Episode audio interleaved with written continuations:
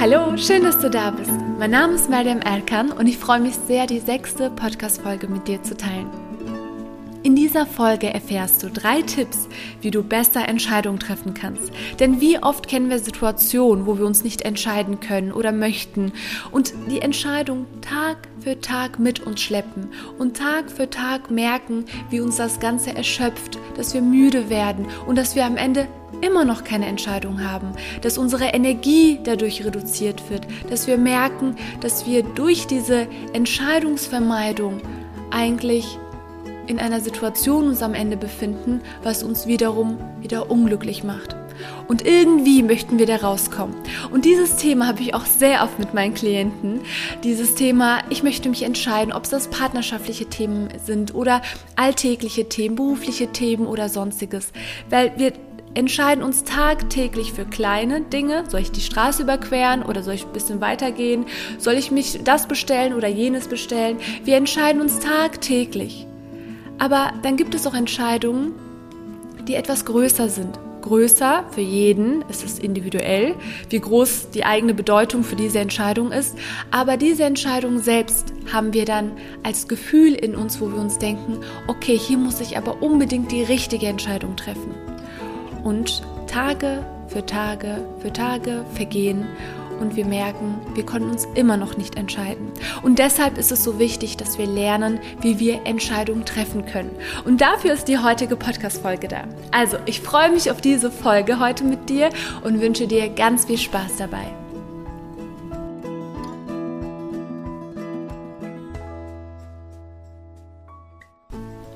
Was passiert, wenn wir keine Entscheidung treffen? Denn vielleicht befindest du dich gerade in einer Situation, wo du dir denkst, okay, ich habe einige Entscheidungen oder eine ganz große Entscheidung, die gerade im Raum steht und ich möchte mich entscheiden, aber aktuell kann ich mich noch nicht entscheiden. Oder du merkst, oh, jetzt habe ich mich zwar entschieden, aber immer wieder, wenn ich Entscheidungen treffen muss, bin ich in einer Situation, wo ich sehr viel Zeit brauche. Warum entscheiden wir uns nicht? Was hindert uns daran? Und letztlich immer noch keine Entscheidung haben. Was passiert dann? Wir sind müde. Unsere Gedanken kreisen. Wir beschäftigen uns die ganze Zeit mit der A-Version, B-Version. Soll es A sein oder sollte ich mich doch für B entscheiden? Hin und her. Hin und her. Es ist keine Bewegung da, aber wir werden müde. Und was passiert, wenn wir müde sind? Wir gehen und fragen nach der Meinung anderer. Das heißt, wir fragen, was würdest du wählen? Wofür würdest du dich entscheiden? Wir stellen immer wieder die Frage an die Personen, die in unserem Leben sind. Und dann befinden wir uns in einem Kreislauf, was alles noch komplizierter macht. Denn es ist ja grundsätzlich okay, auch andere Meinungen reinzuholen. Nur wenn du erschöpft bist und dann andere Meinungen reinholst und die anderen Meinungen dann ganz viele unterschiedliche Meinungen sind, weil es ist ja nicht so, wenn du zehn Personen die Frage stellst, dass alle zehn sagen, genau, so solltest du es machen. Denn meistens sind ja auch unterschiedliche Meinungen vorhanden. Dann stehst du in einer Situation, wo du dann merkst, okay, jetzt habe ich so viele verschiedene Meinungen im Raum und das erschwert dann umso mehr nochmal die Situation, weil du in einer Situation bist, wo du merkst, ich bin sowieso erschöpft, meine Gedanken fühlen sich sowieso wie ein Dschungel an und jetzt habe ich auch noch ganz viele unterschiedliche Stimmen in meinem Kopf und die Stimmen hatte ich sowieso schon selbst in meinem Kopf und jetzt habe ich noch mehr Stimmen. Also kann man dann sich in einer Situation befinden, wo man dann nochmal demotivierter wird. Und wenn genau das passiert, dann haben wir noch weniger Energie am Ende, uns für diese Entscheidung wirklich aufzurappeln und zu sagen, okay, jetzt entscheide ich mich, ich habe jetzt auch die Energie für die verschiedenen Konsequenzen, weil jede Entscheidung bringt ihr eigene Vor- und Nachteile mit sich.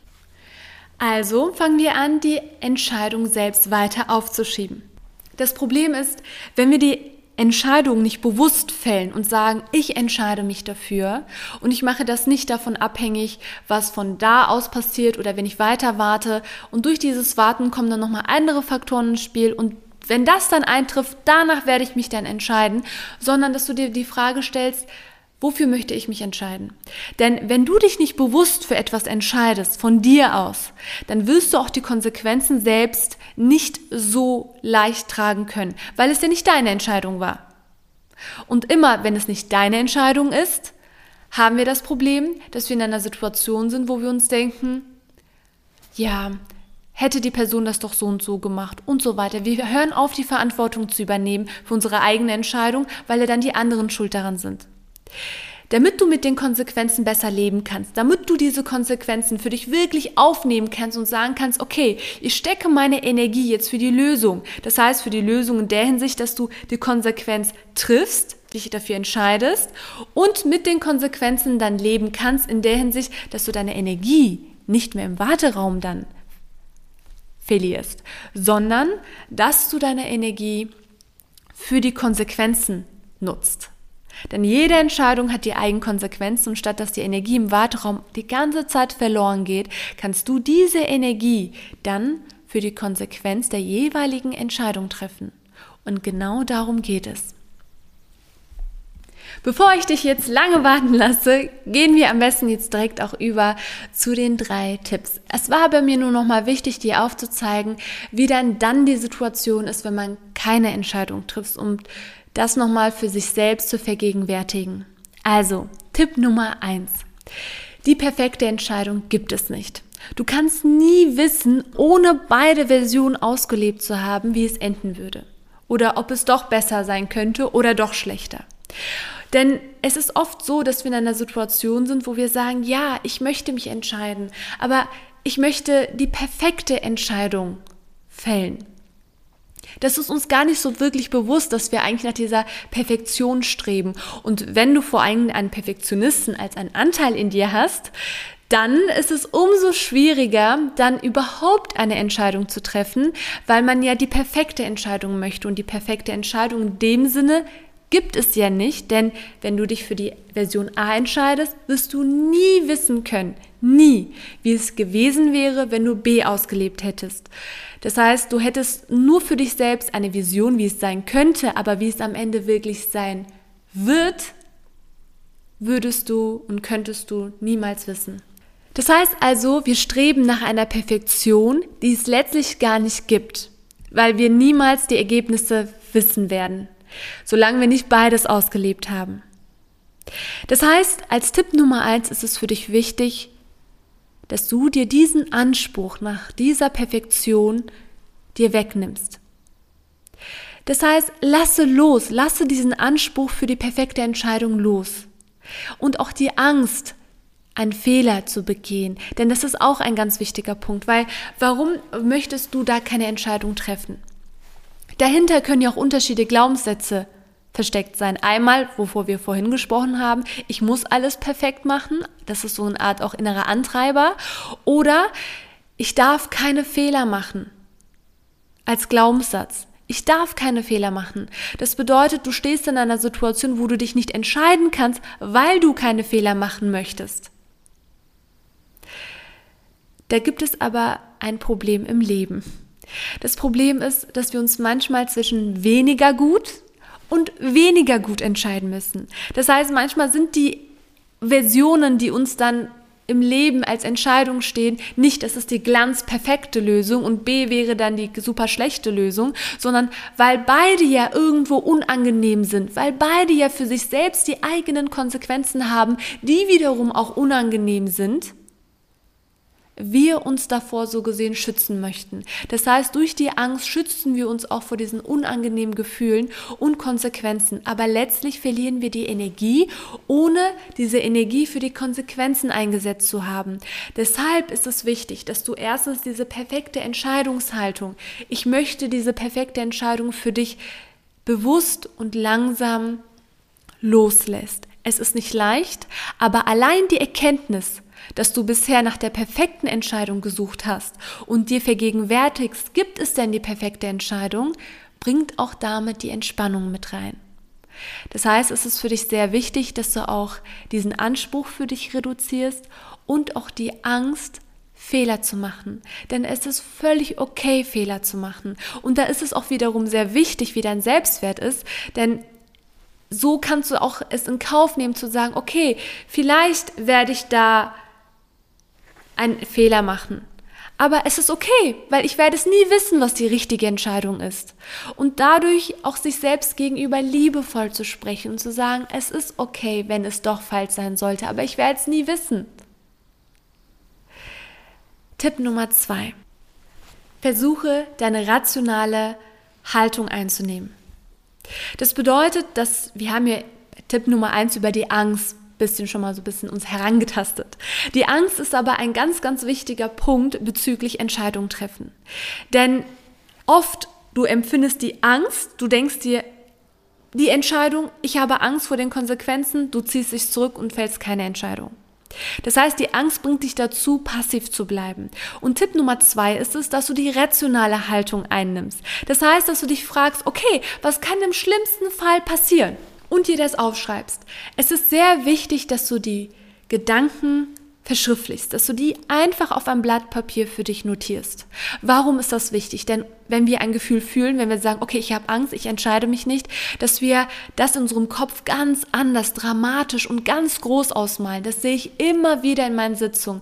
Auch mit meiner Arbeit mit den Studenten, wenn ich denen die Frage stelle, dass es dann heißt, okay, das ist ja doch gar nicht so schlimm. Aber unser Gehirn denkt nicht zu Ende. Wir empfinden die Angst, zack, wird's gebremst und wir denken gar nicht zu Ende. Und deshalb ist es wichtig, dass du bei Tipp Nummer zwei für dich selbst das einmal rationaler rangehst. Dass du dir aufschreibst, okay, was kann im schlimmsten Fall passieren? Und wenn du schon deinen Stift und dein Blatt vor dir hast, dass du dir auch gleichzeitig aufschreibst, was sind die Vor- und Nachteile? Denn wenn du dir die Vor- und Nachteile aufschreibst, dann kannst du erstmal auch wirklich einen Überblick gewinnen. Und das wiederum bringt dir auch nochmal die Klarheit bei deiner Entscheidungsfällung. Und die Vor- und Nachteile selbst sind die Vor- und Nachteile, die für dich persönlich Vor- oder Nachteile sind. Das heißt, es ist da nochmal wichtig zu priorisieren, wie viel hat dann beispielsweise Nachteil Nummer zwei für mich für ein Gewicht, dass du die nochmal priorisierst, okay, das ist für mich doch mehr ausschlaggebender und dass du da noch eine Priorisierung für dich einbaust. Tipp Nummer drei. So, jetzt hast du deine, jetzt hast du so eine Art rationalen Überblick über deine Entscheidung, über die Konsequenzen, was passieren kann oder nicht.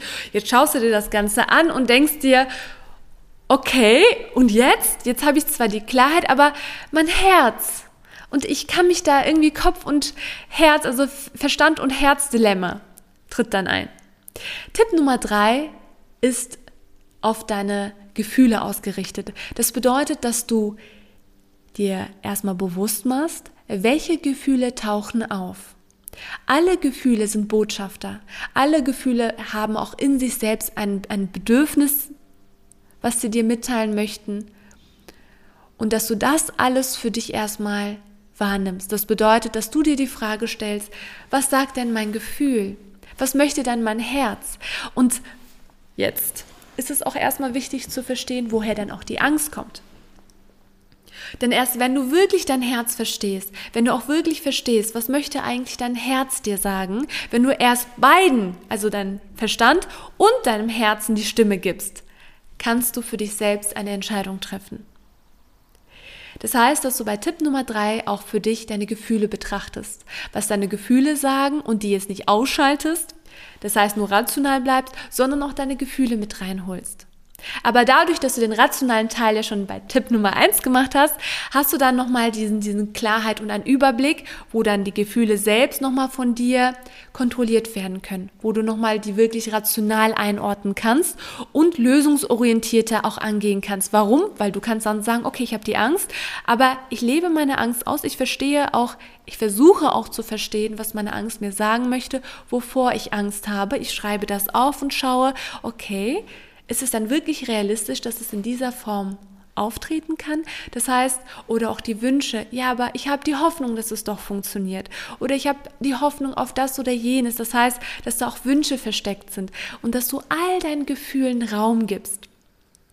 Und ich werde auch für dich in der nächsten Podcast-Folge eine Übung für dich vorbereiten. Das heißt, es wird eine kurze, kleine Übung für dich sein, wo du nochmal für dich diese Entscheidungsfindung bezüglich Verstand und Herz für dich einsetzen kannst. Finde den Bezug zu dir selbst. Bei einer Entscheidungsfindung ist es deshalb so wichtig, dass du deine eigenen Bedürfnisse für dich in den Vordergrund stellst. Denn das ist deine Entscheidung. Und wenn du die Meinung von ganz vielen anderen mit reinnimmst.